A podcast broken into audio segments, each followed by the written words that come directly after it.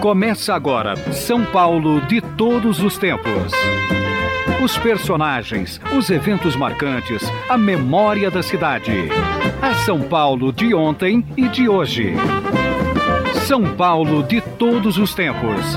Um programa premiado com o colar do centenário pelo Instituto Histórico e Geográfico de São Paulo. Apresentação de Geraldo Nunes.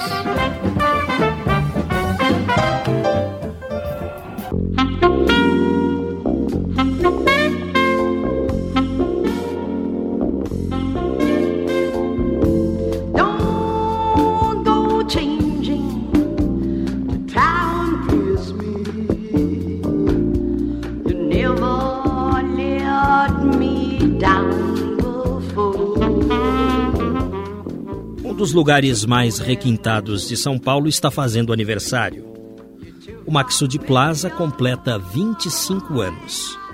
De 1980 para cá, a cidade de São Paulo se transformou muito e tão depressa que nós paulistanos nem percebemos. Por exemplo, no local onde hoje está o Maxud Plaza, existia um convento com freiras reclusas que só atendiam os visitantes por uma portinhola, na qual só mostravam o rosto. O Maxud Plaza é um prédio de 22 andares, 5 subsolos e 420 apartamentos. O Maxud mudou o conceito de hotelaria na cidade e, a partir dele, melhorou o atendimento e também o conceito sobre o que é um hotel cinco estrelas. A ideia do Maxud partiu de seu proprietário, o Dr. Henri Maxud, empresário consagrado com a Hidroservice, uma empresa de engenharia que com suas obras ajudou e ainda ajuda a construir São Paulo. O Maxud não pertence a uma rede de hotéis, pertence a uma família. E um dos representantes dessa família está conosco aqui no São Paulo de todos os tempos.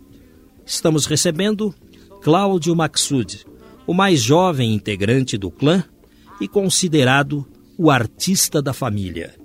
Quem visitar o Maxud Plaza vai ver os quadros desse artista plástico, que é Cláudio Maxud.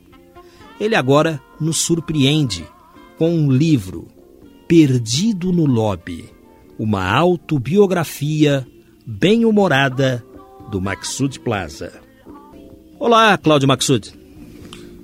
Geraldo, olha, falar com, com um ícone de São Paulo como você, para é mim isso? já é uma honra, já vale essa visita. Olhar para os seus olhos, para mim, é como ver a cidade fisicamente. Cláudio Maxud, no livro você conta que o Maxud Plaza é o lar paulistano de muita gente. Como assim? Olha, o Maxud Plaza sempre foi o lar de muita gente, porque eh, o hotel é interessante como o, o Maxud ele foi feito dentro de um conceito de hotelaria em que o luxo dá lugar também ao conforto. Porque você vai em qualquer hotel no exterior e mesmo aqui, eles foram feitos de forma luxuosa, você vê grandes lustres, grandes móveis luxuosos, porém parecem obras de museu, as quais você não pode utilizá-las, você não se sente confortável por causa disso. O Maxud Plaza não, ele é feito, você vê um luxo, um requinte, toda uma atmosfera assim de, de grande beleza, mas você também vê um lar, porque você vê conforto, você se, se sente à vontade dentro desse luxo todo. Sendo assim, o hotel ele se tornou um lar para muita gente, porque atrás desse luxo existe uma casa para cada pessoa. Quem foi a primeira vez no Maxud Plaza quando foi inaugurado em dezembro de 79, voltou e começou a deixar, digamos assim, metaforicamente, suas roupas, seu guarda-roupa seu travesseiro, a sua cama. Eles, eles começaram a voltar, a voltar ao hotel e nunca mais deixaram de ir. Então nós temos clientes cativos desde quando foi inaugurado informalmente em dezembro de 79. E, né? e você teria nomes para citar? Olha, só para citar alguns, eu vou contar quem esteve no Maxud Plaza, né? E deixou, nós temos um livro de ouro em que os, as celebridades, as celebridades é, espontaneamente agradecem a hospitalidade que tiveram no Maxud Plaza. Então, eu vou dizer apenas alguns, eu não sei se vocês vão saber quem são, mas, por exemplo, Albert Sabin, que foi prêmio Nobel em 88, Alice Cooper, grande roqueiro, esse aqui ficou muito amigo do meu irmão, inclusive. Além de se sentir em casa, ganhou um irmão. Ele considerava meu irmão um irmão. O eu, seu um irmão amigo, Roberto? o Alice Cooper, é o meu irmão Roberto. Roberto Maxud. Meu irmão mais velho. Temos o Caetano Veloso, e, e ele escreveu, inclusive, assim: Prazer de estar nesse hotel, que, que parece uma paisagem a qual já me habituei, como se fosse uma terra minha. Quer dizer, isso foi o que ele escreveu. Temos o presidente da Itália, e no ano 2000, e Cyndi Lauper, Dakota, aquela banda de rock gótico, a própria Daniela Mercury, David Bowie, em 77, a Diana Ross, em 1994, Elba Ramalho, Felipe González, grande ex-primeiro-ministro da Espanha, Maria Bethânia, Fernanda Abreu, Francis Albert Sinatra, logicamente, que disse no show, na, nos três shows que ele se apresentou, ele deu ênfase dizendo, e meu pai estava sempre à frente, ali na primeira mesa, ele dizia assim, apontando ao meu pai, dizia: ah, Como este homem está aqui à minha frente, eu vou dizer: Este é um dos melhores hotéis em que eu estive em toda a minha vida. Nós temos isso documentado. Ele falou. Frank Sinatra falando isso. Ele disse: Este é um dos melhores hotéis em que eu estive em toda a minha, a minha vida. Isso é motivo de, de, de orgulho para o brasileiro, na minha opinião. O maior cantor da humanidade, que foi considerado o cantor do século, ele disse isso de algo que é brasileiro, nós que somos tão carentes do que é Brasil, do que é bom. Ele disse: esse é um dos melhores hotéis que fiz na minha vida. E o cara já ficou em centenas e milhares de hotéis no mundo inteiro. Me diga do uma coisa. Oiapoque ao Chuí do mundo. O, o Frank Sinatra veio ao Brasil em 1980.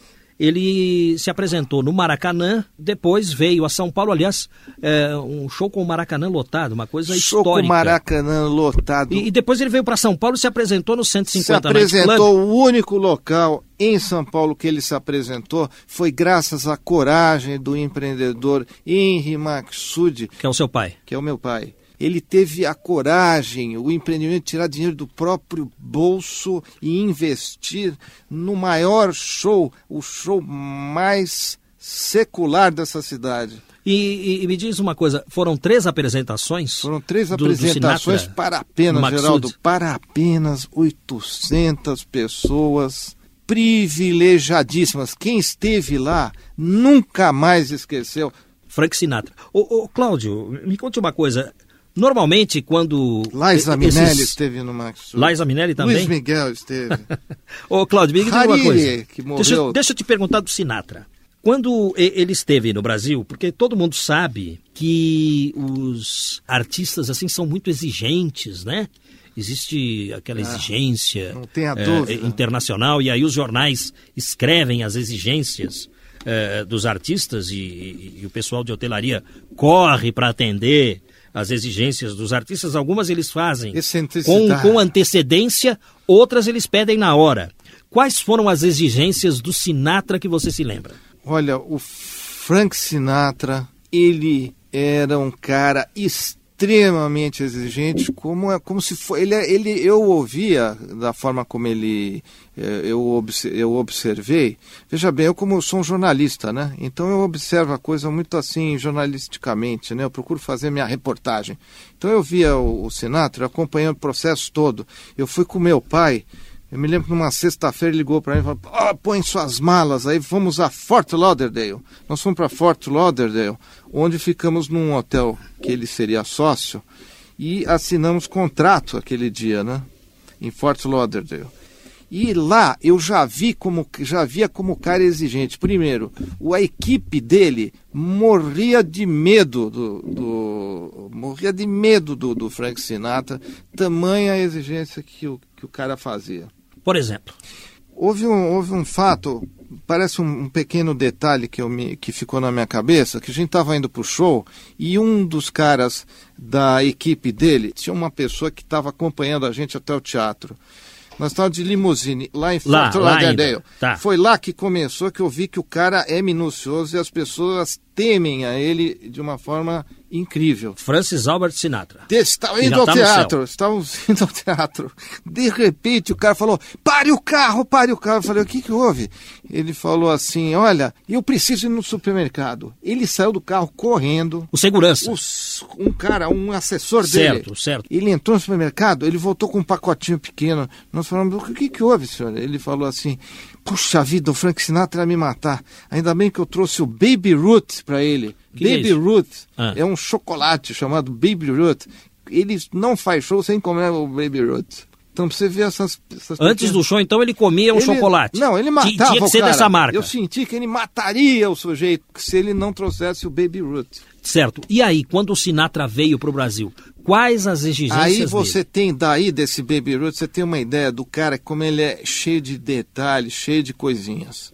Ele, quando chegou, ele para vir até o, o meu pai, tinha um avião, o Learjet, um Learjet. Ele ofereceu a Francis Albert Sinatra o Sinatra estava na Argentina fazendo show e falou: Não vou se estiver o dono desse avião. O contratante jamais tem contato com ele, ele se nega a ter contato. E aí, é, o seu pai emprestou o avião assim mesmo ou não? Meu pai emprestou o avião e também teve que fazer um negócio que ele exigiu. Ele disse que só chegava, entraria em São Paulo. Ele estava com muito medo também do, de uma vidente porque a vidente tinha dito que ele morreria aqui, né, no Brasil. Frank então, eu não estava querendo, mas você sabe, por um milhãozinho de dólares, ele até veio. Né? Arriscou a vida. Arriscou um a vida. É. Mas aí ele, está, ele exigiu o seguinte, que no aeroporto ele viesse em total sigilo, ele viesse é, anonimamente, chegasse ao, no aeroporto e fosse até o hotel de forma completamente anônimo. Você sabe que, pô, via anônimo é que nem pedir para o Papa uh, guardar as devidas proporções. Você pegar para o Papa João Paulo II e falar, João Paulo II, ele fala, quero vir anonimamente. é difícil, né? Porque ele é muito conhecido, né, o Senado. Mas meu pai ainda montou um aparato fora do hotel, no aeroporto, fizemos com que ele viesse até o hotel em pleno anonimato. Inclusive, ele aqui no hotel, ele se sentiu muito feliz, porque ele ia nos restaurantes do hotel, na época tínhamos cinco, ele ia em todos com a Bárbara Marx, que era a ex-mulher do, do Marx, do, do, um, um dos irmãos Marx, e aí ele, eles iam é, almoçar e, tranquilamente, ele ficava muito feliz, porque ninguém o assediava não é verdade? Vocês então montaram um tremendo esquema Montamos de segurança um para ninguém aparato que nós o fizemos se sentir num lar. Ele se sentiu num lar. É por isso que eu estou falando. O Maxud Plaza é um lar porque o atendimento é de pessoas que servem servem o, o hóspede de forma a mais hospitaleira, como se estivesse em casa. E o lugar é luxuoso, quer dizer, ele se sente no hotel e no lar ao mesmo tempo. É uma, é um, e aí continuando, o, o, o, Sinatra, ele era uma pessoa muito exigente. Houve um caso, eu não sei se eu posso contar, se temos tempo ainda, temos tempo? O tempo todo para tá. você. Então eu vou, eu vou contar do nível de exigência dele. Nós tivemos um problema que esse caso é inédito assim publicamente, que eu nunca contei, que é o caso que houve com a Elis Regina. A Elis Regina faleceu um ano após o show, se não me engano, acho que foi em 82. Em 81, a Elis Regina, ela foi chamada pelo Dr. Maxud, que é o meu pai, Dr. Maxud, Dr. Henry Maxud, ele interessado, estava interessado em colocar uma grande celebridade brasileira nesse show, que para ele significava o, a inauguração do hotel dele. Então ele entrou em contato com Elis Regina, foi, ela prontamente veio ao hotel com seu marido César Camargo Mariano. Meu pai até comenta que ela, está no meu livro, né? Ela comenta que ela se sentou ao show e ele sentou-se à, à cadeira, mas todos muito à vontade. E ela adorou a ideia de poder abrir o show do Frank Sinatra. Seria o, o show do milênio, porque você pega a maior cantora que já, nós já tivemos, quiçá aqui, quiçá no mundo, sei lá, com o Frank Sinatra se apresentando ao mesmo tempo, seria um fechar, abria com chave de ouro esse grande hotel que é o Maxud Plaza, né? Agora aconteceu o seguinte, o Frank Sinatra deu para trás. Ele virou, comentou com meu pai que não divide o palco com ninguém. Ele quer só ele e ele, se fosse no dia do show, ele não faria o show.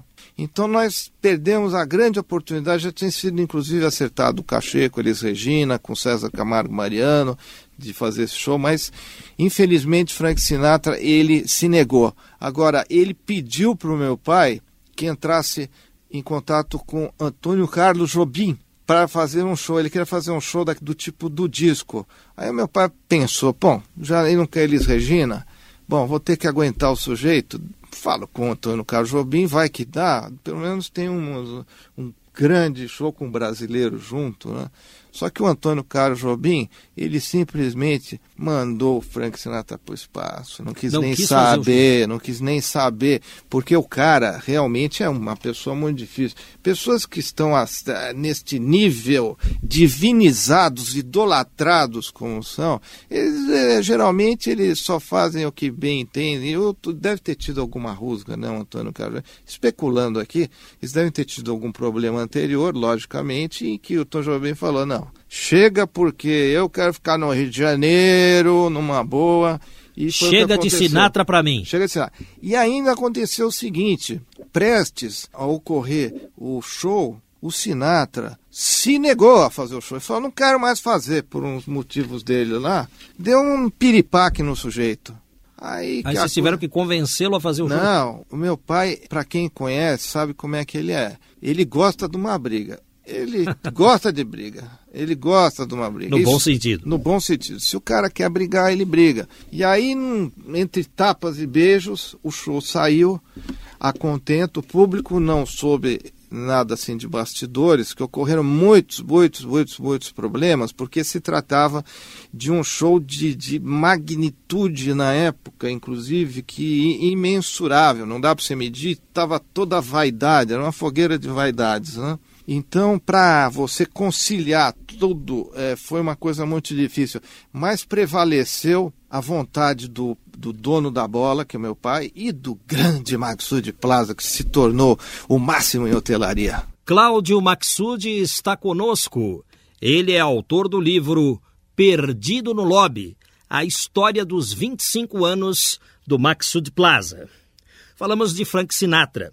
Foi no show de Sinatra, no Maracanã, em 1980, que apareceu pela primeira vez diante do público a figura do beijoqueiro. O beijoqueiro era um sujeito que, para aparecer, se aproximava de celebridades e tascava um beijo no rosto. Quem financiava o beijoqueiro, diziam algumas línguas, era o bicheiro Castor de Andrade. Toda essa gente já está no andar de cima. Agora, um intervalo. São Paulo de todos os tempos. Uma viagem ao coração da cidade grande.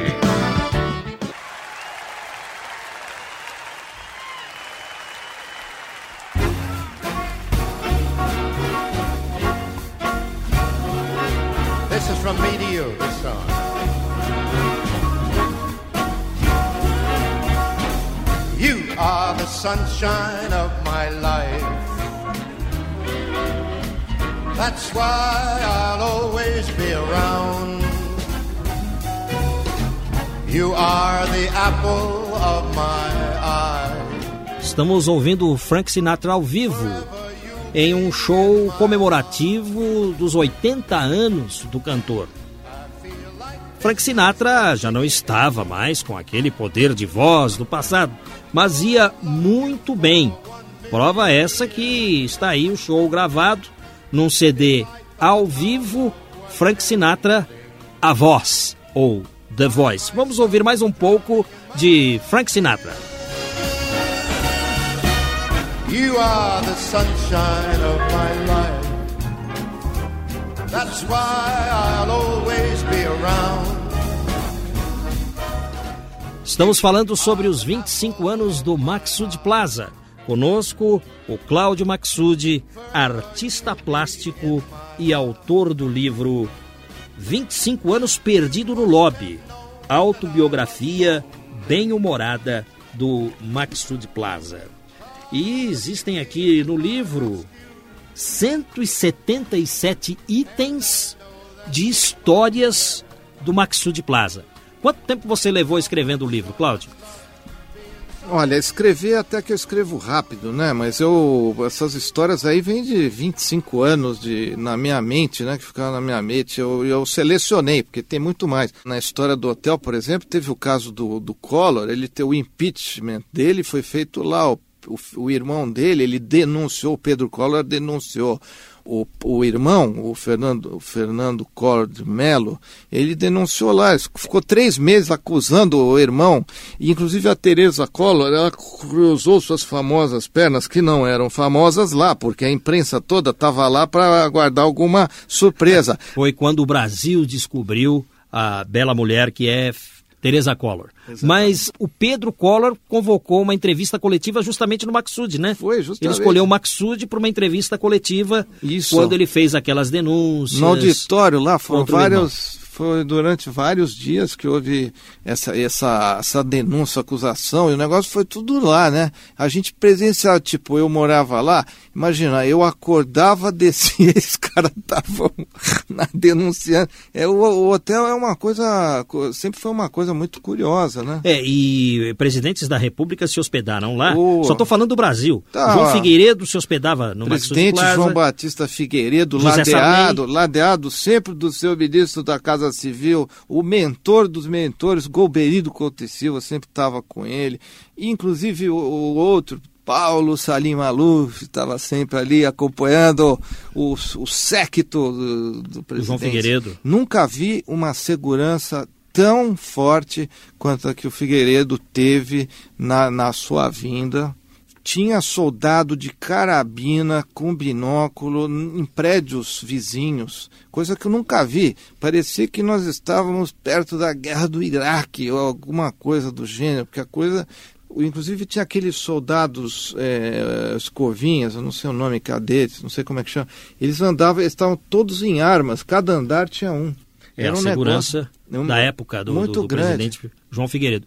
Isso sem falar das autoridades internacionais que se hospedaram também, vários presidentes de outros países, França, Inglaterra, Estados tudo, Unidos. Tudo, Alemanha, tinha os presidentes todos estavam lá, estiveram lá presentes. O tapete vermelho do Maxud Plaza foi o mais usado em, em hotéis no Brasil. O, o Cláudio Maxud, você que está conosco aqui contando histórias sobre o Maxud Plaza, que está completando 25 anos, como é que nasceu o nome Maxud Plaza. Claro, Maxud, sobrenome de sua família, mas a escolha do nome, como se deu? O Maxud foi uma, coisa, foi uma coisa muito gozada, porque eu acompanhei tudo, né? Bom, Maxud em, em português significaria algo próximo a o procurado que é Maxud, né? É, dizer, é, o procurado. É, libanês? É o nome libanês. Minha família é de Zahle. Zahle é uma cidade, deve ter o que 30 mil habitantes, mas é uma cidade milenar, naturalmente, né? E é, se você falar para qualquer um aí do Oriente Médio, falam que Zarli, oh, Zarli, inclusive porque Zarli tem um rio chamado Bardauni, que passa na cidade. O meu pai uma vez esteve lá, convidado pelos libaneses para representar o Brasil, ser um filho de libanês, e ele falou num programa tipo Web Camargo lá, e ele comparou o rio Bardauni, que na verdade é um rio pequeno, ele comparou o rio Amazonas não estou exagerando, quando ele terminou de dizer isso, o povo libanês queria erguê-lo, porque o pessoal tem um certo fanismo com esse rio, né? Esse, esse é o rio famoso. E tem vários restaurantes, assim, do lado, assim, restaurantes árabes e tal, que são maravilhosos, assim, endeusados em todo o Oriente Médio. E minha família, a Maksud, vem, vem de lá, né? Desse lugar do Líbano. E a, o nome do Maxud Plaza é o seguinte: o meu pai, eu me lembro que teve uma reunião com uma agência de, de que escolhe nomes, e eles não queriam que fosse Maxud um nome. E também a minha família, e eu confesso até que eu falei, pô, Maxud é, fica, fica ruim porque expõe demais o, o sobrenome da família, né? Eu me lembro bem que o meu pai disse assim, eu quero Maxud. E eu me marcou porque ele falou, eu quero meu nome Maxud. E aí, o que, que aconteceu? Todo mundo, em funcionários, esta empresa, tal, começaram a ir atrás de nomes para propor um nome melhor que o Maxud. Né? Porque todo mundo também queria ter a primazia de ter o nome. Né? Eu mesmo não dormia pensando no nome. Já pensou eu bolar o nome de um hotel deste porte? Para mim eu podia morrer porque estava satisfeito. Né? Aí passaram-se uns quatro meses e o hotel estava precisando já do nome para ser decidido. Teve uns, uma série, não dá nem para falar, teve uns 800, não estou exagerando, de, ao todo deve ter tido uns 100 mil nomes que foram propostos. E ficou um, que seria Kayak, Kayak seria K-A-Y-A-K, que a empresa tinha proposto, pôs no computador, fez tudo, porque é um nome, um nome assim fonético, né? Porque tem K-A e ao contrário é K-A, também tem o Y. Né? E eles propuseram, eu me lembro bem que foi gozado, que eles propuseram colocar um caiaque no meio do lobby para configurar o caiaque, né? Aí meu pai, eu notei que ele se divertia com todo mundo desde o início, né? Com o pessoal para cá e para lá. Daí ele falou, olha, vai ser Maxud mesmo. E daí nasceu o nome Maxud. E aí ficou decidido. E o 150 Night Club, esse é um anexo do Maxud. Uh, você já contou histórias do, do Frank Sinatra, mas o, o, o 150 Night Club ele conta um pouco dessa história mais requintada da cidade, porque grandes figuras do jazz se hospedaram no Maxud e se apresentaram no 150, não é? Pois é, o, o 150 ele foi uma, foi uma espécie de templo do Maxud Plaza. Foi, era o, vamos dizer, era a imagem do Maxud Plaza, ela estava colocada lá. A ideia do meu pai era que ah, existe em Nova York um restaurante chamado Rainbow Room, que é no Rockefeller Center, no último andar, no roof. Hoje é o mais celebrado, porque é, eu não sei se é o mais alto que tem, que tem a melhor vista. Eu acho que talvez seja hoje, porque por causa do World Trade Center, né, que foi, veio a caiu, né? Do lado é, há, há um lugar chamado Ballroom. O ballroom é uma espécie de um salão de festas, mesas, em que tem uma pista e tem uma big band que toca que toca até hoje, assim, em que se apresentavam até pessoas como Frank Sinatra, como Kruner, eles faziam uma canja lá. O meu pai ficou impressionado com aquilo e achava aquilo uma maravilha, né? E ele quis fazer isso neste 150 Night Club. O 150 Night Club chama 150 por ser na Avenida, o hotel ser na Alameda Campinas 150, então era 150 Night Club, né? E daí o, o, ele fez uma, chegou a fazer essa banda, que era mais ou menos 12 pessoas, que era uma banda de certa forma desnecessária, porque o 150 começou a trazer os maiores nomes do jazz da época, né, dos, an dos anos 80 e tal. E só para citar alguns, eu vou citar, por exemplo, a legendária Alberta Hunter. A Alberta Hunter era uma senhora de entre 83 a 90 anos, não me lembro direito, mas ela veio do gueto lá dos Estados Unidos. Era uma mulher celebradíssima lá. E ela já estava já no, em fim de carreira, já estava bem velha. Eu me lembro até hoje que tinha um médico, o meu, meu tio é médico, né? Ele estava na primeira fileira quando viu Alberta Hunter eu me lembro que ele virou para a esposa dele e falou assim: essa mulher não tem condição de estar tá cantando. Ela não sei como ela está cantando, porque medicamente falando, ela não teria condição. Porque ele viu ela assim, a, a estrutura dela não permitiria. Só o espírito dela poderia estar tá fazendo o que ela estava fazendo, né? E ela foi uma, olha que curioso, ela foi o maior resultado de mídia, fora o Sinatra, do Maxud Plaza, ela recebeu cinco minutos do Jornal Nacional, o que é grande coisa, né? Não Puxa, sendo, não sendo é. essas é. coisas, esses problemas políticos porque passamos, uma, algo musical, é grande coisa, né? O pessoal dá mais tempo para para CPI, essas coisas e tal, né? Mas essa, essa, essa mulher, ela ficou, eles acompanharam no Jornal Nacional desde a chegada dela no aeroporto, chegando no hotel, sendo entrevistada. A, a mulher foi tratada como um mito porque ela era um mito, né? Quer dizer, ela foi uma das, da, das pessoas consagradas. E este ano também morreu uma lenda também, que era uma lenda de Nova York. Eu tive, eu estava por coincidência em Nova York agora, em abril. Eu li no New York Times, só na primeira página, o Bob Short, a morte do Bob Short. Quem era o Bob Short?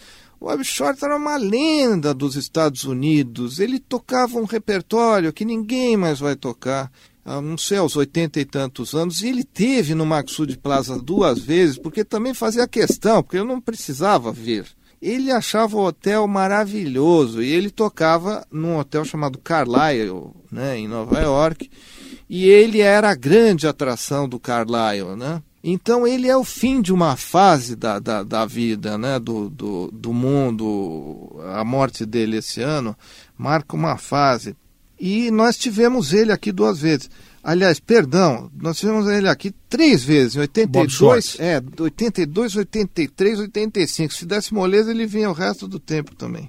Nós tivemos, o, nós tivemos também, você me permite falar, o Bud, o Bud Guy, o Bud Guy, ele vem aí, inclusive, agora num festival desse, mas fomos nós que descobrimos ele, né? O Bud Guy é um dos maiores cantores de blues da história. O Eric Clapton, em Deus a ele. O Eric Clapton, onde você for tocar num bar, o Eric Clapton vai atrás e toca como se fosse um garotinho, assim, aprendendo com o Buddy Guy.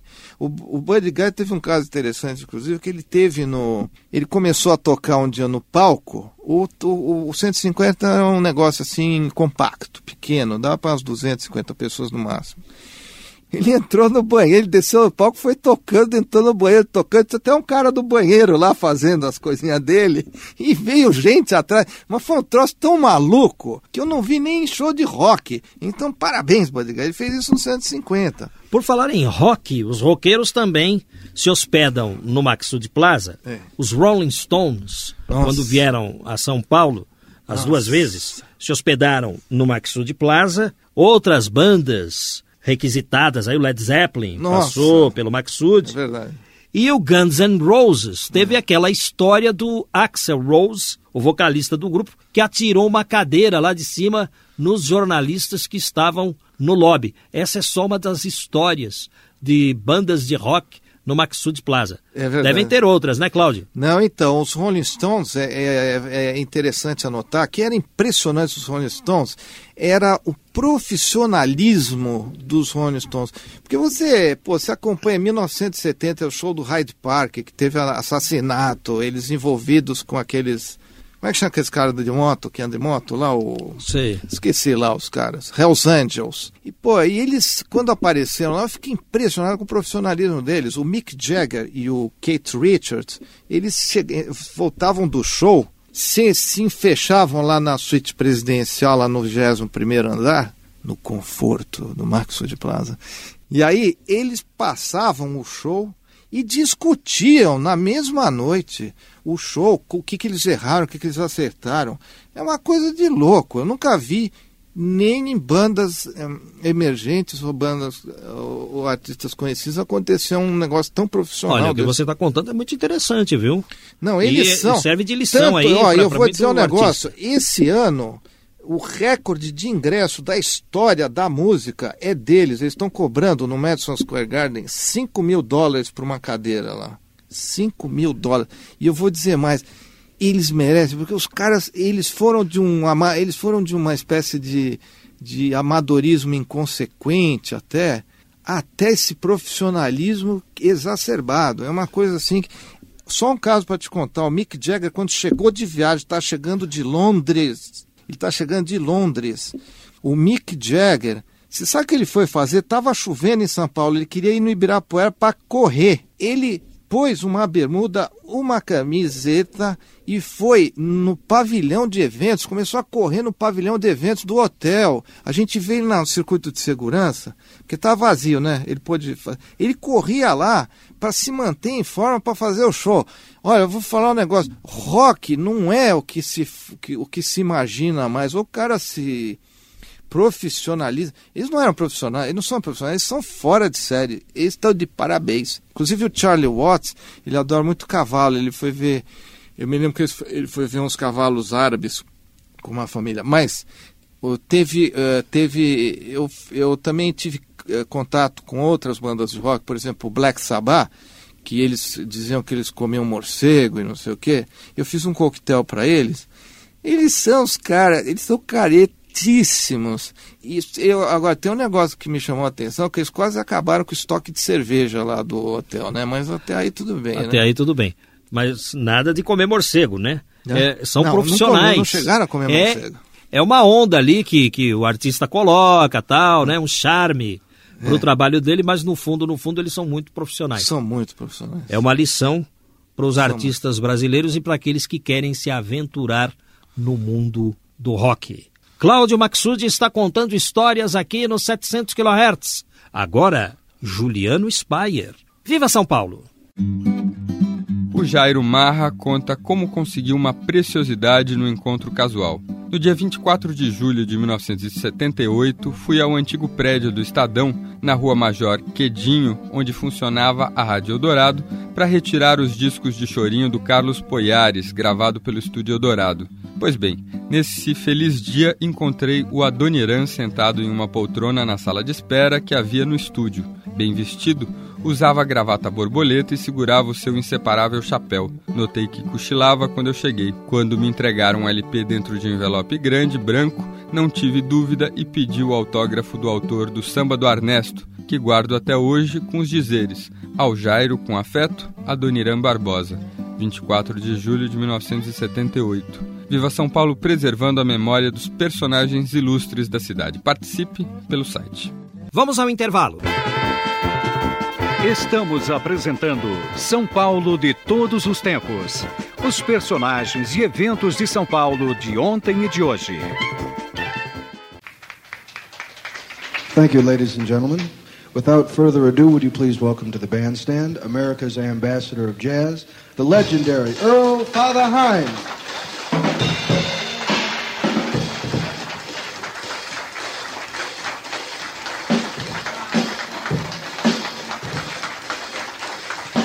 Thank you, thank you.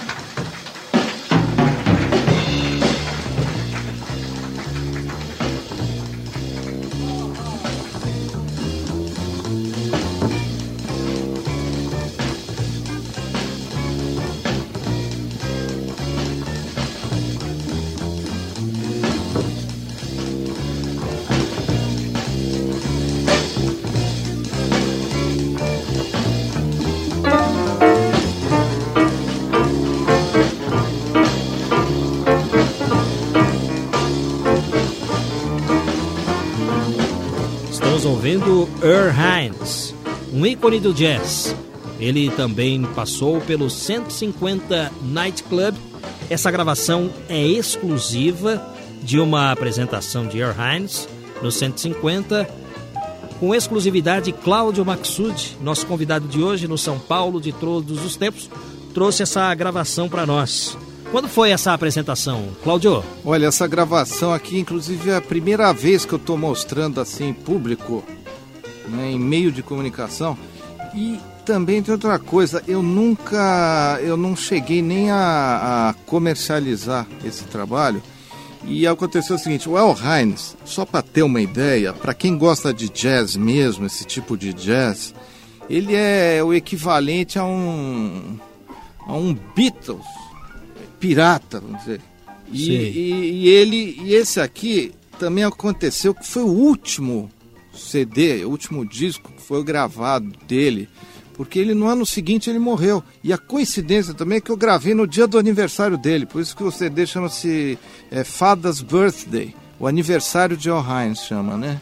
E aí eu gravei no 150. Ele foi o primeiro ele foi o primeiro artista que teve no 150. E ele virou para mim, isso isso é muito emocionante para mim, porque ele ele ele falou para mim, olha, gostei de você, dava para você me produzir. Eu queria deixar gravado aqui com você alguma coisa. E também da Marva Josie, que é a minha cantora, né? Que ela canta nesse CD que vocês estão ouvindo. Ele, ela, ela, eu quero que dê também você grave ela, porque eu vou morrer, ele falou. Eu sinto que eu vou morrer. Eu queria que fizessem, alguém fizesse um CD para ela para ajudar essa menina, porque ela é muito boa, né? Ele falou. E eu gravei o CD e gravei o. E eu o gravei também. E, e foi, para quem eu dei, Eu me lembro que, inclusive, eu não sei nem se trabalhava aqui, mas acho que no Estadão, trabalhava Armando Aflalo. A Rádio Eldorado, inclusive, é a que divulgava os shows do 150. É, porque nós tínhamos aqui um programa chamado Noite de Jazz. Ixi, então, então foi isso que aconteceu. E esse CD aqui, que é inédito, é um CD que quem gosta, quem é aficionado pelo jazz, vai cair duro. Eu tentei entrar em contato com gravadora no exterior. Isso aqui deve ter um valor inestimável, porque ele completou o centenário dele, parece que foi há três anos ou coisa que o vale, foi o centenário de Father Heinz. Você gravou em que ano esse Eu CD? gravei esse CD em 1981 e foi assim muito comentado. Agora eu, eu tenho um pequeno problema que na verdade é grande. Eu sou um ótimo artisticamente, eu me preocupo muito com a coisa artística, mas eu não me preocupo muito em comercializar, porque eu acho que tem que ser, não posso, não pode ser. Eu, é a mesma coisa, eu estou cantando, eu não vou assobiar e fazer tudo ao mesmo tempo. Eu acabei gravando, mas acabei não lançando. Apesar de eu ter criado uma gravadora, eu tive uma gravadora nessa época que eu tive distribuição do Odeon. Só que não tem aquela cabeça comercial para coisa, né? E eu já devia ter vendido isso para alguma gravadora no exterior, porque e esse CD é um documento, ele é comparado ao Thelonious Monk, a um Miles Davis, sabe? Mas eu me sinto extremamente honrado de estar estreando este CD aqui em seu programa, viu? Muito obrigado, Cláudio Maxud. Viu, Geraldo? O, o Cláudio Maxud está contando histórias para nós, porque, afinal de contas, ele está com o livro Perdido no Lobby, é uma autobiografia bem-humorada do Maxud Plaza e o 150 Night Club é um anexo do hotel onde se apresentam vários artistas de quilate internacional. Ah, inclusive, por falar em quilate internacional, eu estava me esquecendo, eu já fiz, eu já fiz, eu mesmo já fiz show lá no 150. É, você é músico Dado também. grande músico que Aliás, sou, deixa eu contar uma coisa interessante para os ouvintes. Nós temos um piano aqui no segundo mezanino, um piano de cauda muito bonito. Muito. E enquanto aguardava o momento da entrevista, o Cláudio pediu licença e dedilhou o piano. Eu tenho uma atração muito grande por pianos, ô Geraldo. E, e você disse que o piano é ótimo, né? É muito bom esse piano, estava afinado. Eu, nossa, eu cheguei lá, parecia que eu estava em outro mundo. Eu nunca fui numa redação que tem um piano. Por isso eu vou dizer um negócio: é sinal que aqui Deus reina totalmente. Que beleza! Parabéns. Cláudio, vamos uh, falar um pouco também de figuras da música popular brasileira que passaram ah, pelo Maxud Plaza, pelo 150 Night Club.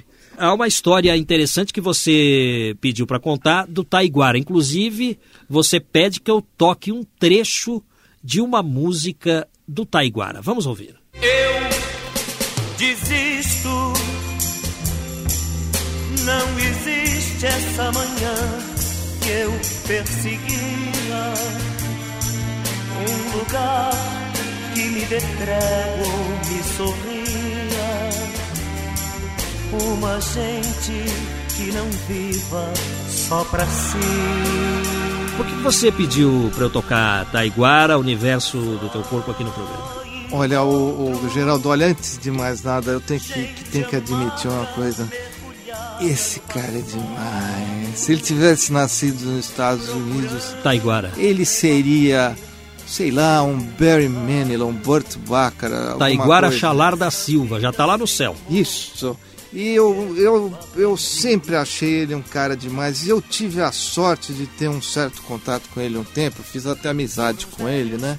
Só que eu peguei ele já numa certa decadência. Ele um ano depois ficava muito doente, parece que teve um câncer né, na próstata. É, faleceu prematuramente. Mas acontece um negócio exótico, né, que eu ia contar, que ele fez uns shows lá no hotel, né, no Maxud Plaza.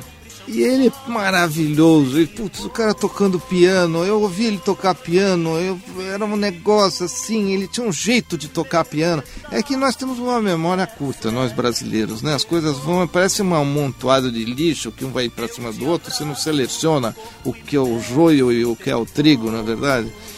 Mas esse cara é o trigo, né? Eu, eu, eu me lembro que eu. Assim, eu via ele. Ele tocou também no lobby, assim, uma canja. Ele tinha um jeito de tocar o piano que nunca ninguém vai ter, só ele. E a voz dele Geraldo, é uma coisa assim que parece que vem do além. Não é que parece que vem do além, vem do além. Ele é uma caixa receptora do além. E eu. Aí vamos à realidade. Nós fomos. Tinha, ele estava fazendo um show. E ele, a gente sabe que ele foi uma pessoa que tinha uma, uma, umas ideias. Ele queria implantar ideias políticas na Terra que eram bastante exóticas e para os terrenos acabou sendo e ele acabou tendo problemas. Deixou o país, ficou anos fora do Brasil, depois voltou e perdeu tempo com tudo isso que não, isso. eu acho que não lhe valeu nada, mas eu acho que ele ficou meio punk com certas coisas. Ele estava fazendo o show lá, um show maravilhoso. Aí deu metade do show, a minha mãe estava assistindo, né?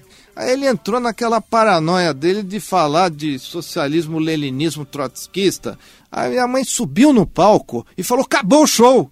E aí eu tentei falar, mãe, deixa ele fazer, o cara, deixa ele se soltar, eu quero ouvir o cara. E aí realmente acabou o show. O empresário dele, se eu não me engano, acho que era o Fred Rossi, tentou convencer minha mãe, né? Ah, tava lotado lá, né? Tentou convencer. O Taiguara ficou até com a cabeça meio baixa. Ele mesmo também acho que nem estava entendendo direito o que ele tinha feito, né? Não percebeu o que ele tinha falado. E aí a vaca foi pro brejo, como vai pro Acabou brejo, esse tipo de coisa. Você fica. Ô Cláudio, onde é que as pessoas podem encontrar o seu livro, Perdido no Lobby? Porque são muitas as histórias, não vai dar tempo de contar todas aqui. São histórias interessantíssimas, né? Eh, você falando a respeito de Frank Sinatra, dos Rolling Stones, do Led Zeppelin, uh, do Black Sabbath, da seleção brasileira, do Pelé, que se hospedou por lá é. também, uh, o presidente do Timor-Leste que chegou. E agora você está com esse livro e você também tem um outro trabalho, um outro livro. Como é que é? Os o Código 12 que nem Da Vinci, como é que é? Chama-se Os Doze, o código que nem Da Vinci sabia. Aliás, você fala do romantismo de Charles Aznavour. Uh, tem o Charles Aznavour, eu fiz uma entrevista exclusiva, porque às vezes só você sabe que certos hóspedes estão lá. Então é uma revista, eu falei para uma revista, olha, o Charles Aznavour está aqui, faz uma entrevista com o cara que a gente publica. Eu fui falar com o Charles Aznavour. Pô, eu fiquei impressionado com o cara também. Ele é um, um senhor baixinho, assim, de um metro e tanto, mas ele é um, eu que acho gozar, o que achei gozado é que ele se acha o galã, né? Ou ele se achava o Brad Pitt, sabe, da história. Mas aí a gente entrou no elevador, eu achei até gozar. Apareceu uma senhora, devia ter 1,82m, sabe aquelas balzaquianas, cabelo todo montado assim? Olhou, falou Charles Aznavour. A minha presença, nem eu era invisível naquela hora. O cara começou a galantear ela olhando para cima, né? Quase é. duas vezes. Mas o e cara é impressionante, mas o cara é sensacional. Eu achei ele sensacional, porque ele não é um cara assim bonito, mas ele é um cara assim que impressiona, porque ele tem um jeito de, de galanteador triste, ele tem umas olheiras e aquele jeito francês de quem fuma galoase, sabe? Eu achei ele legal. Claudio, vamos conferir o seu talento musical. Ah, você favor. trouxe aqui um CD porque você é artista plástico e dos bons. Obrigado. Eu já tive a oportunidade de ir ao Maxud Plaza, conferir o seu trabalho e admirei. Você é um concretista. Você pinta prédios é, que faz lembrar a Avenida Paulista. Você, você pinta prédios que faz lembrar Manhattan. Ah. Eu já tive a honra de ah. conhecer uma vez. E você, você pinta um... vasos com flores. Você tem um olho clínico. Além de grande pessoa, você tem um olho clínico. Você matou, eu não preciso ah, falar mais bom, nada. Bom, artista plástico aprovado como artista plástico. Agora, vamos aprovar o Cláudio Maxud como músico? Vamos ouvir.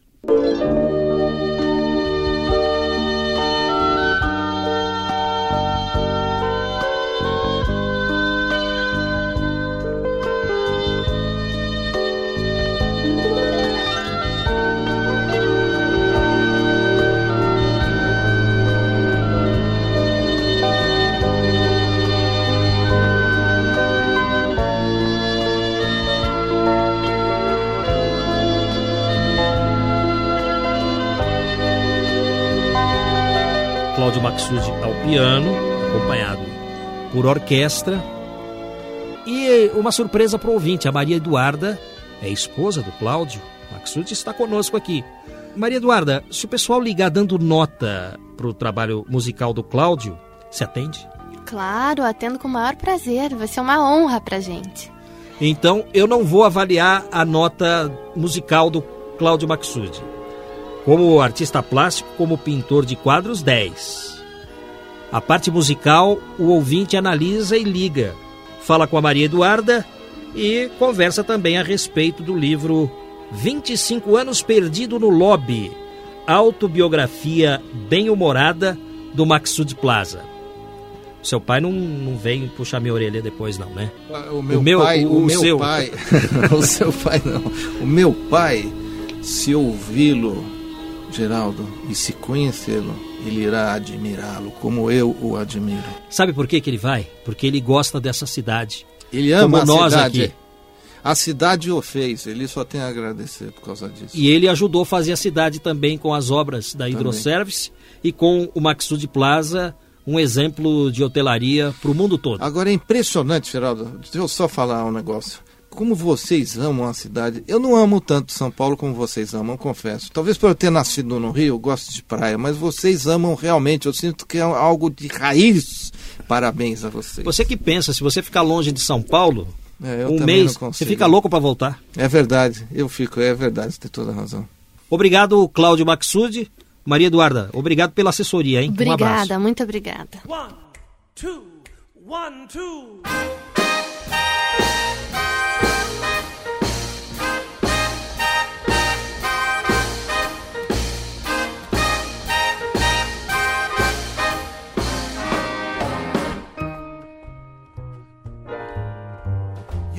That thing, you got that thing, the thing that makes birds refuse to sing. You got that thing, that certain thing. Estamos ouvindo Bob Short, celebrando os 30 anos do café Carline. É um CD que eu ganhei de presente do Antônio Zago, ouvinte, jornalista e filósofo. O Antônio Zago nos assessorou nessa entrevista com Cláudio Maxud.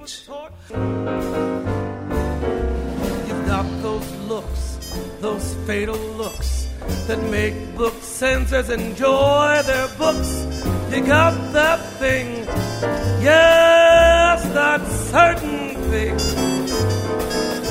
You got that charm, that subtle charm that makes reformers reform, reform. You got that thing, yes, that certain thing. They tell us. Estamos encerrando mais uma edição do programa São Paulo de Todos os Tempos. Os personagens, os eventos marcantes, a memória da cidade. A São Paulo de ontem e de hoje. São Paulo de Todos os Tempos. Um programa premiado com o colar do centenário pelo Instituto Histórico e Geográfico de São Paulo. Apresentação de Geraldo Nunes.